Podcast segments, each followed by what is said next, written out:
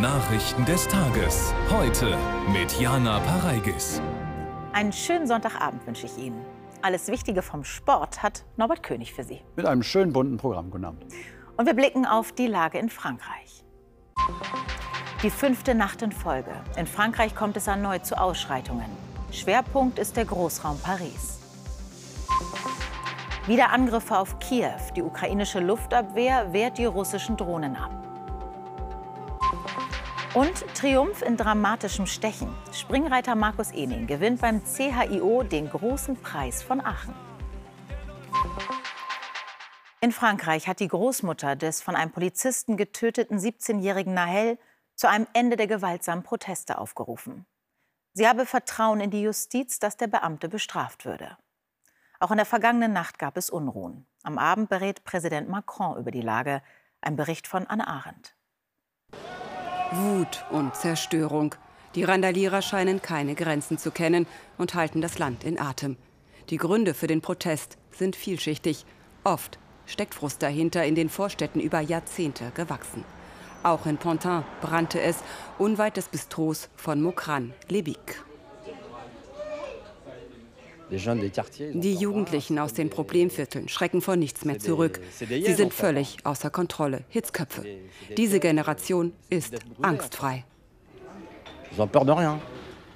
Eine neue Stufe erreichen die Unruhen mit dem Anschlag auf das Haus eines Bürgermeisters, in das ein Auto gerammt und angezündet wird. Seine Frau und ein Kind sind verletzt. Ermittelt wird wegen Mordversuchs. Solche Attacken, genau wie die Angriffe auf öffentliche Gebäude, Rathäuser, Kommissariate, werden wir nicht akzeptieren und die Regierung wird alle Mittel bereitstellen, um die Ordnung der Republik wiederherzustellen. Der Grad der Gewalt sei von Nacht zu Nacht unterschiedlich, berichtet die Polizei. Auch wenn die Zahl der Festnahmen zurückgehe, bedeutet das mitnichten Entwarnung. Tausende Fahrzeuge sind seit Beginn der Unruhen in Flammen aufgegangen. Hier in Pontin, wie in vielen Vororten von Paris, glaubt kaum einer an ein baldiges Ende der Randale. Mit der anfänglichen Wut über den Tod des Jungen aus der Vorstadt haben die nächtlichen Krawalle nicht mehr viel zu tun. Sie eskalieren immer mehr. Und das politische Klima trägt nicht gerade dazu bei, den Konflikt zu befrieden. Allen voran die Politiker der extremen Rechten heizen ihn eher noch weiter an. Und die Strategie der Regierung, mehr Härte, mehr Polizei, kann die Ausschreitungen vielleicht lokal und kurzfristig eindämmen. Sie löst aber nicht langfristig das Problem der Spannungen in der Gesellschaft. Der Präsident trifft sich zur Stunde mit seinen Ministern. Ein Lagebericht wird in Kürze erwartet. Fest steht bereits, auch heute Abend werden wieder 45.000 Polizisten im Einsatz sein.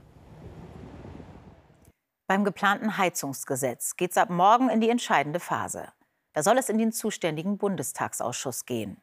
Die Opposition wirft der Ampelkoalition vor, das Gesetz im Hauruck-Verfahren durchpeitschen zu wollen und sieht die Rechte des Parlaments missachtet. Dagegen hat sich Kanzler Scholz heute im ARD-Sommerinterview zur Wehr gesetzt. Das ist ein sehr seriöses Gesetzgebungsverfahren, denn das ist ja schon sehr lange im Gange. Sehr viele Positionen sind öffentlich besprochen und verhandelt worden. Sie haben das eben beschrieben. Das ist ja sehr laut vernehmbar gewesen. Deshalb wissen auch alle, worum es im Einzelnen geht. Ein Kernpunkt des Heizungsgesetzes ist ja die kommunale Wärmeplanung. Die steht allerdings noch am Anfang, zeigt eine Umfrage des Deutschen Städtetags. Demnach ist fast die Hälfte der befragten Kommunen noch am Koordinieren.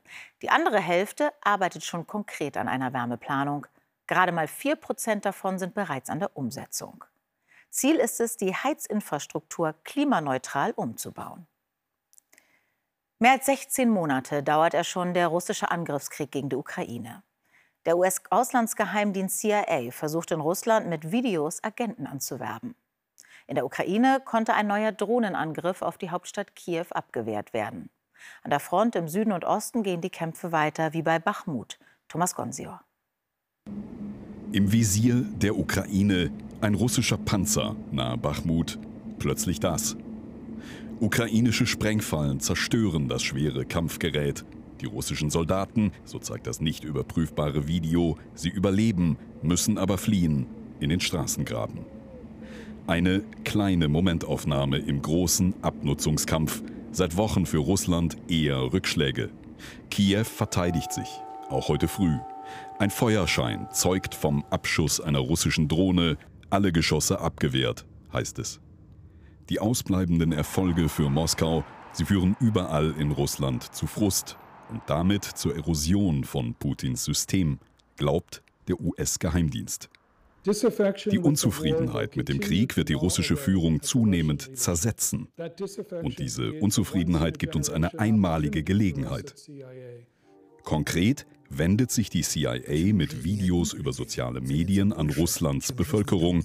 Angst, Unsicherheit. Ist dies das Leben, das ihr euch vorgestellt habt? So die Frage. Und der Aufruf, gebt der CIA versteckt Informationen. Auch der Aufstand von Wagner-Chef Prigoschin sei Anzeichen für Russlands Selbstdemontage. Geschlossen wurde nun dessen Büroresidenz in St. Petersburg. Weiter aufgebaut, so zeigen neue Satellitenbilder, offenbar ein Wagner-Stützpunkt in Ossipovici, Belarus. Nur 200 Kilometer entfernt die ukrainische, knapp 400 Kilometer die polnische Grenze. Beide will man nun verstärkt schützen. Überwachung und Abwehr, auch mit mehr Drohnen, auch an der Front in der Ukraine. Denn der Aggressor Russland mag angeschlagen sein, geschlagen ist er wohl noch lange nicht. In der US-Stadt Baltimore ist es in der Nacht zu einer Schießerei mit vielen Opfern gekommen. Eine 18-jährige und ein 20 Jahre alter Mann starben. 28 weitere Personen wurden teils schwer verletzt. In einem Wohnviertel waren hunderte Menschen offenbar zu einer jährlichen Feier zusammengekommen. Warum es zu der Schießerei kam, ist noch unklar. Die Mordkommission ermittelt. In den USA gibt es mehr Schusswaffen als Menschen. In keinem anderen Industrieland gibt es so viele Tote durch Schüsse. Die Schriftstellerin Valeria Gordjejew hat den diesjährigen Ingeborg-Bachmann-Preis gewonnen. Die gebürtige Tübingerin setzte sich beim traditionellen Weglesen durch mit ihrem Text über einen Mann mit Putzneurose. Darin beschreibt Gordjejew ihn nicht als klinischen Fall, sondern als hingebungsvollen Menschen. Der renommierte Literaturpreis ist mit 25.000 Euro dotiert und wird von der Stadt Klagenfurt vergeben. Und wir kommen zum Sport. Da konnten sich die Reitsportfans noch mal über deutsche Erfolge in Aachen freuen. Mhm. Und dabei gab es für eine erfolgsverwöhnte Dressurreiterin eine Premiere. Olympiasiegerin Jessica von Bredow-Werndl hat nämlich mit ihrer Trakenerstute Dalera zum ersten Mal in ihrer Karriere auch die Kür in Aachen gewonnen. Beim Springreiten gab es sogar einen Dreifacherfolg. Markus Ening überwältigt. Er ist der Sieger beim großen Preis von Aachen. Ich wollte jetzt auch nicht zu viel riskieren, aber es ist unglaublich, wie er gesprungen ist über drei Runden. Und äh, ja, ich kann es noch gar nicht richtig glauben. Drei deutsche Paare erreichen ein packendes Stechen. Philipp Weishaupt und Sinedai Patzen, Abwurf am Ochser. Daniel Deusser und Killer Queen bleiben fehlerfrei und sind schnell.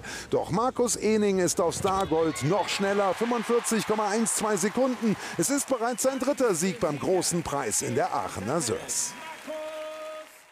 Triathlonstar Jan Frodeno feiert auf seiner Abschiedstour den ersten Sieg. Er gewinnt nach 1,9 Kilometer Schwimmen, 90 Kilometer Radfahren und einem Halbmarathon das Rennen in seiner Wahlheimat Andorra. Den Ironman in Frankfurt am Main über die doppelte Distanz gewinnt die US-Amerikanerin Sarah True. Laura Jansen aus Heidelberg wird in ihrem ersten klassischen Langstreckenrennen sehr gute Vierte. Max Verstappen fährt im Eiltempo seinem dritten WM-Titel nacheinander in der Formel 1 entgegen. Inklusive der bisherigen Sprintwettbewerbe feiert der Niederländer in Spielberg den achten Sieg im elften Rennen. Spielberg leuchtet mal wieder in Oranje. Schon zum fünften Mal gewinnt der Niederländer Max Verstappen den Grand Prix von Österreich. Es ist die Lieblingsrennstrecke des 25-jährigen Red Bull-Piloten. Die Entscheidung in der 35. Runde. Verstappen überholt Charles Leclerc im Ferrari und bringt den Sieg souverän ins Ziel vor Leclerc und Teamkollege Sergio Perez. Nico Hülkenberg als Achter gestartet fällt aus. Der Deutsche muss schon nach 13 Runden seinen Haas mit Hydraulikschaden abstellen. Deutschland hat wieder einen Weltmeister im Profiboxen. Der 30 Jahre alte Vincenzo Gualtieri holt sich in seiner Heimatstadt Wuppertal den vakanten Titel im Mittelgewicht des Weltverbandes IBF durch einen einstimmigen Punktsieg nach zwölf Runden gegen den Brasilianer Esquiva Falcão. Und französischer Etappensieg am zweiten Tag der Tour de France. Victor Lafay gewinnt nach 208 hügeligen Kilometern im baskischen San Sebastian. Der 27-Jährige aus Lyon entwischt einen Kilometer vor dem Ziel der Spitzengruppe und verteidigt seinen Vorsprung bis ins Ziel. In Gelb bleibt der Brite Adam Yates. Das war's. Danke, Norbert. Und für alle, die privat gerne Musik machen, ist es sicher ein Traum. Einmal mit dem Deutschen Symphonieorchester und unter Leitung eines berühmten Dirigenten spielen. Für einige hundert wurde dieser Traum nun wahr. Durch den musikalischen Flashmob in Bad Kissingen führte Stardirigent Kent Nagano. Vier Musikstücke gab es, von Georges Bizet bis Giuseppe Verdi. Am Ende der verdiente Lohn, großer Applaus der begeisterten Zuhörenden. Und so wird das Wetter. Morgen gibt es Sonne und Wolken, im Nordwesten und an den Alpen auch Schauer. Der Wind weht im Norden frisch, an den Küsten mit Sturmböen. Die Temperaturen erreichen 18 bis 26 Grad. Marietta Slomka begrüßt Sie um 21.45 Uhr zum Heute-Journal.